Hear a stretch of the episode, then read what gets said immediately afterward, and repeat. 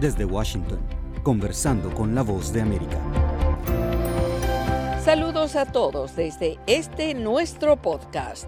Soy Joconda Tapia y al darles la más cordial bienvenida, les anticipo que este episodio nos llevará al todavía desconocido espacio sideral. La NASA ya tiene en su poder los 250 gramos de muestra tomados del asteroide Venu y que ahora se preparan para ser analizados. La llegada de este material representa un acontecimiento inédito que ha sido posible gracias a la tecnología y que podría aportar pistas sobre el origen de vida en la Tierra. Para indagar más en los objetivos de la misión Osiris Rex, Anthony Belchi conversó con Yasmina Martos, científica planetaria del Centro de Vuelo Espacial Goddard de la NASA.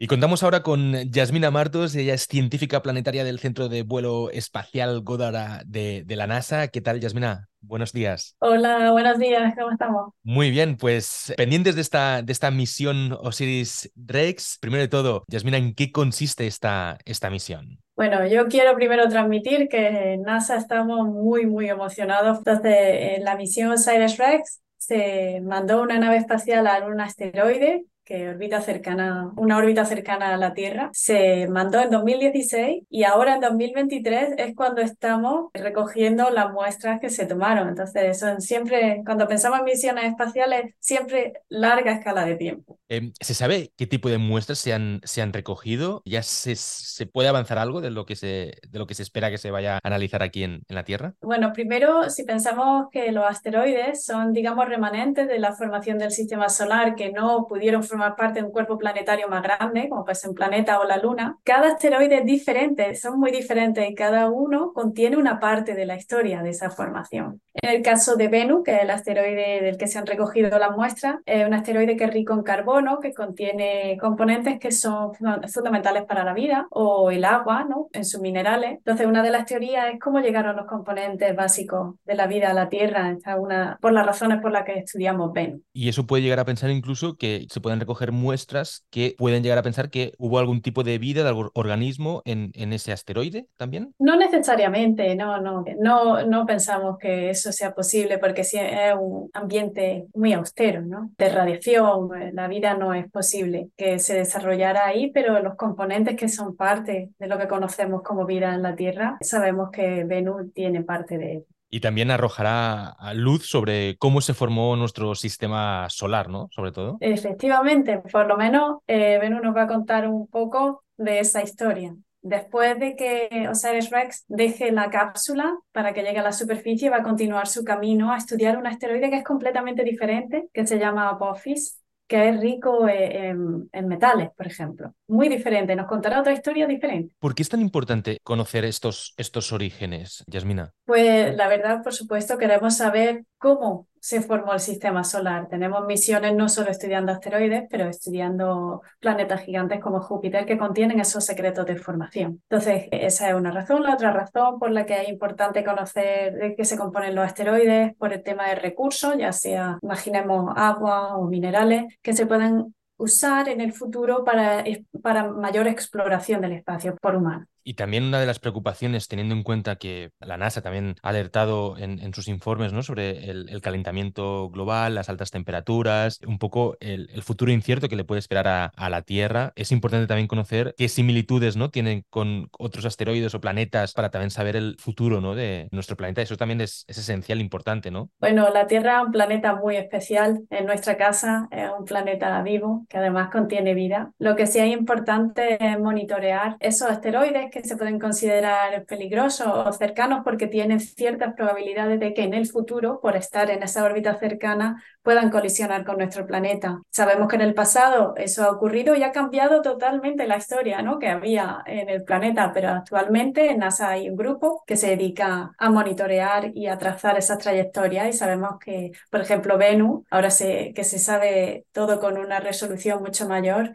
tiene una probabilidad muy, muy baja en los próximos 200 años de colisionar con la Tierra. ¿Hay alguna amenaza más? No amenazas, pero sí se, se monitorean todos estos objetos que son cercanos o que está, que digamos atraviesan a veces la órbita de la Tierra. Entonces, en el pasado puede ser que ya se, se hayan llegado materiales de Venus, del asteroide del que vamos a recibir, de manera natural, porque las órbitas se cruzan, pero estas, estas probabilidades, primero, se monitorean muy bien de todos esos objetos cercanos. Tenemos un equipo muy bueno haciendo eso y de momento sabemos que son muy bajas. ¿Consideras que este es un, es un proyecto importante que puede tener una relevancia histórica por lo que se pueda descubrir o analizar de, estos, eh, de estas muestras? Bueno, primero ya es la misión espectacular, es la misión que va a traer la mayor cantidad de rocas de un cuerpo que está más allá de la Luna. Es la primera misión en el mundo que va a hacer eso. Es como un cuarto de kilo y eso va a poder dar la oportunidad a todos los científicos para hacer estudios muy diferentes, no solo ahora, en este periodo de, digamos, cinco años, pero en el futuro, en las siguientes décadas, porque sabemos en las próximas décadas habrá nuevos desarrollos de nuevos equipos, habrá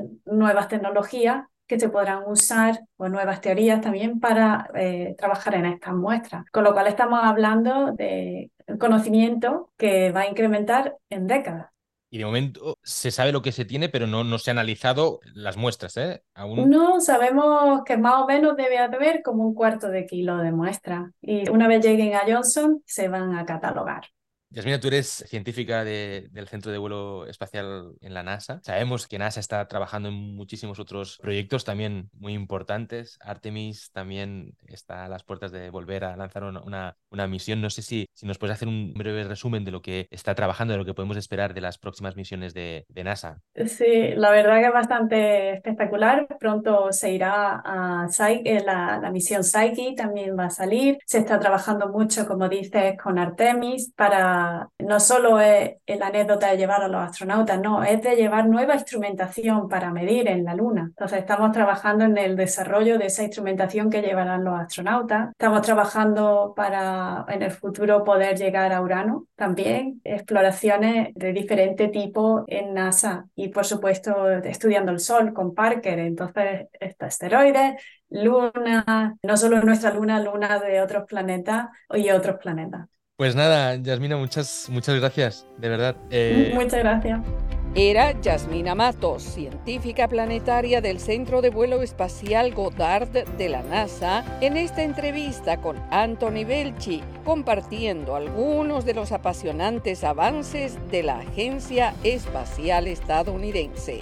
Recuerden que todos los días pueden escuchar una nueva entrega de este podcast Conversando con la Voz de América en nuestro canal de YouTube y también la página web vozdeamerica.com.